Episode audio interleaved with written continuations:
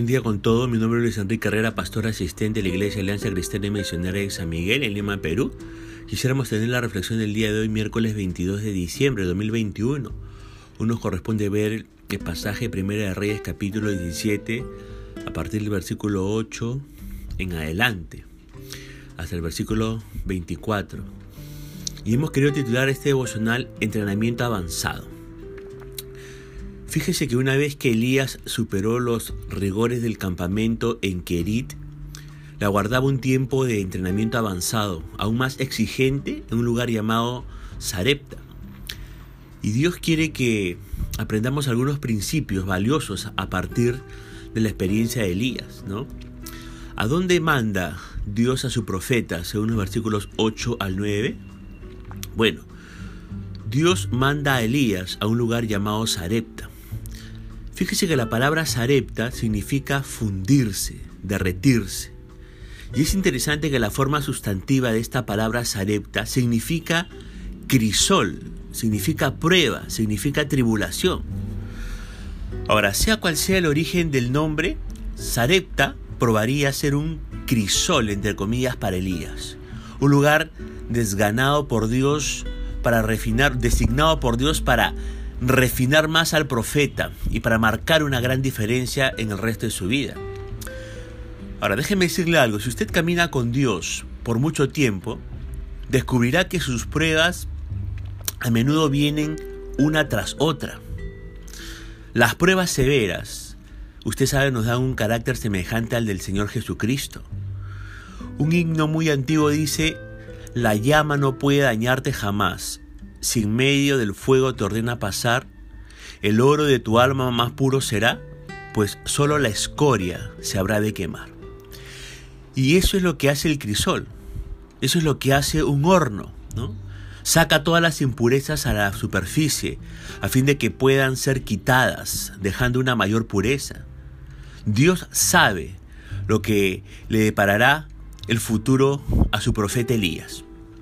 Ahora, pero Dios también sabe la clase de fortaleza que necesitará Elías si va a mantenerse fuerte en la batalla. Por eso envía a Elías al crisol de Sarepta, donde será quemada toda la escoria que quede.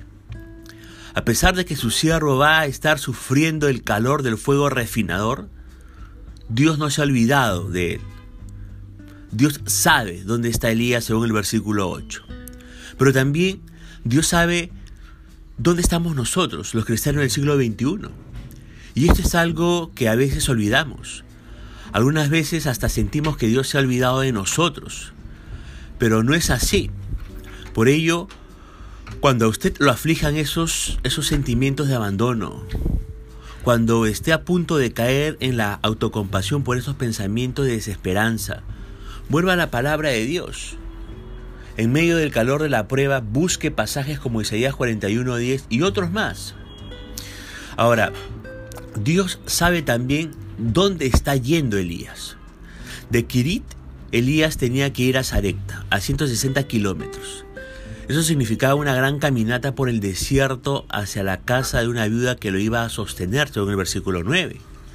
Ahora, Elías respondió al plan de Dios con pronta obediencia, según los versículos 10 al 11. Ni bien llega a Sarepta, Elías se enfrenta a una prueba, la prueba de las primeras impresiones. Fíjese, ¿ah? Elías estaba muriendo de sed, el arroyo se había secado, la caminata por un territorio seco y estéril le había acrecentado su sed. Al llegar a la ciudad, ve a una ciudad, pero ve a una viuda recogiendo leña. Esa era la viuda que iba a proveer para él. Por eso le pide agua pero también le pide algo de comer. Y la vida le responde en el versículo 12, le juro por el Señor su Dios que no tengo ni un pedazo de pan en la casa. Solo me queda un puñado de harina en el frasco y un poquito de aceite en el fondo del jarro. Estaba juntando algo de leña para preparar una última comida. Después mi hijo y yo moriremos. Qué sorpresa tan grande debe haberse llevado Elías al escuchar esa respuesta de esa viuda. Elías había ido a Sarepta esperando algo menos, un poco más de provisión que la que había tenido en Kerit. Pero esa primera impresión sugiere lo contrario. Aparentemente iba a conseguir menos. Quizás no se iba a morir de sed, pero parecía que se iba a morir de hambre. Ahora, permítame preguntarle algo. ¿Ha sido usted cegado por las primeras impresiones? ¿Ha hecho alguna vez planes para ir a una nueva iglesia o para mudarse a otra ciudad o para tomar un nuevo trabajo o para aceptar nuevos retos, pero de pronto las cosas salen diferentes a como usted las había planeado? Pero no solo diferentes, sino peor de lo que usted había planeado. A eso yo le llamo la depresión de la primera impresión. Y esto puede ser terrible. Ahora, Elías llegó a Sarepta y lo único que encontró fue una mujer que estaba recogiendo leña para poder hacer fuego, preparar su última comida y morir luego de hambre. Qué frustración tan grande después de un viaje tan largo y tan penoso. Pero la segunda prueba que enfrenta Elías es la prueba de las imposibilidades físicas. Elías estaba ahora en una situación que desde cualquier perspectiva humana era una imposibilidad. Pero lo bueno es que vio más allá de la dificultad. Elías manejó el problema con fe, no con temor. Fíjese en lo que dijo en los versículos 13 al 14. No tengas miedo, le dice Elías a esta viuda. Sigue adelante y haz exactamente lo que acabas de decir.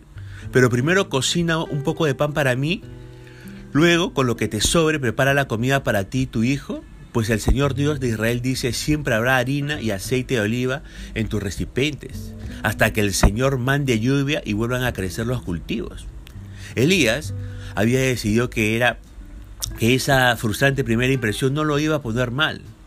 Fíjese que la viuda tenía puestos sus ojos en un puñado de harina, en el aceite y la leña. Pero Elías se llenó de valor y se concentró en las posibilidades. ¿Por qué pudo hacerlo? Porque en él estaba aflorando el hombre de Dios. Había estado en Kerit, había visto la, prueba de la fidelidad de Dios, había sobrevivido al arroyo que se había secado, había obedecido a Dios sin vacilación y había caminado hasta Zarepta, etcétera, ¿no? Pero de aquí aprendemos algo nosotros. ¿Qué es lo que aprendemos?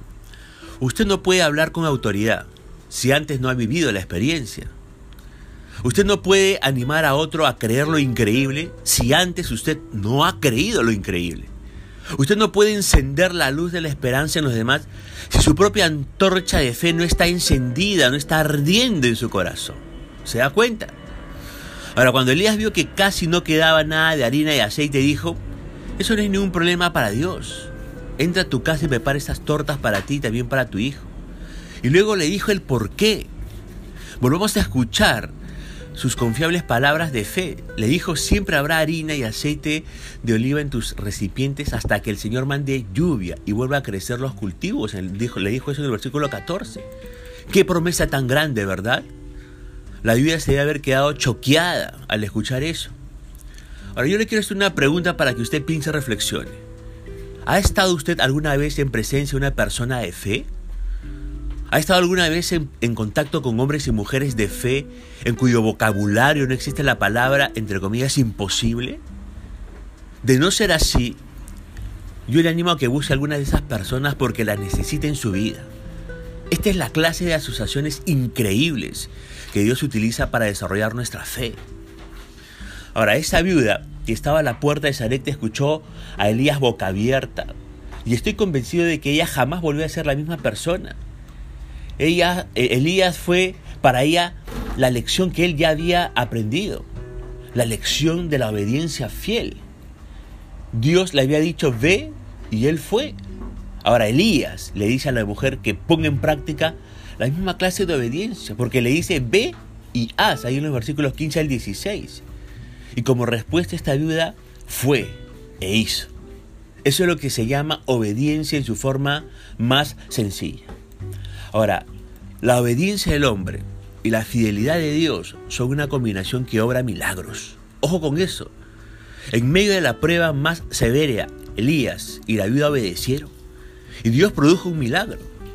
La tinaja de harina jamás estuvo, vacía. La botella de aceite, nunca estuvo seca. Qué emocionante debió ser para esa mujer y para su hijo sentarse a la mesa y comerse esas milagrosas tortas. Ahora bien, Esto no significa que la mujer y su hijo tuvieron todo lo que deseaban, pero sí que tenían todo lo que necesitaban. Cuando usted ha llegado al límite de sus recursos y Dios dice no a sus deseos, pero le dice sí a sus necesidades, usted debe considerarse más que satisfecho. Ahora, en los versículos 17 al 24 vemos al hijo de la viuda que muere, pero después que Elías hubo orado, Dios lo restauró, confirmando a la viuda que Elías era un profeta de Dios. Ahora, al haber visto todo esto, Creo que esto fue el clímax en la preparación de Elías como hombre de Dios. Y escúcheme por favor, en la peregrinación cristiana de nuestra fe hacia la madurez, todos los caminos pasan por Sarepta. En otras palabras, si usted y yo somos cristianos, Dios nos tiene preparado un Sarepta, nos tiene preparado un entrenamiento avanzado. ¿Para qué? Para ser los siervos de Dios, que Dios quiere que seamos en estos últimos tiempos. La pregunta a responder es, ¿Está usted dispuesto a que Dios lo ponga en un sarecta para que usted sea formado, reciba este entrenamiento avanzado y sea el siervo y la sierva de Dios que Dios quiere que usted sea? Yo espero que sí. Punto final para el devocional del día de hoy, deseando que la gracia y misericordia del Señor sea sobre su propia vida. Conmigo será Dios mediante hasta el día de mañana y que el Señor le bendiga.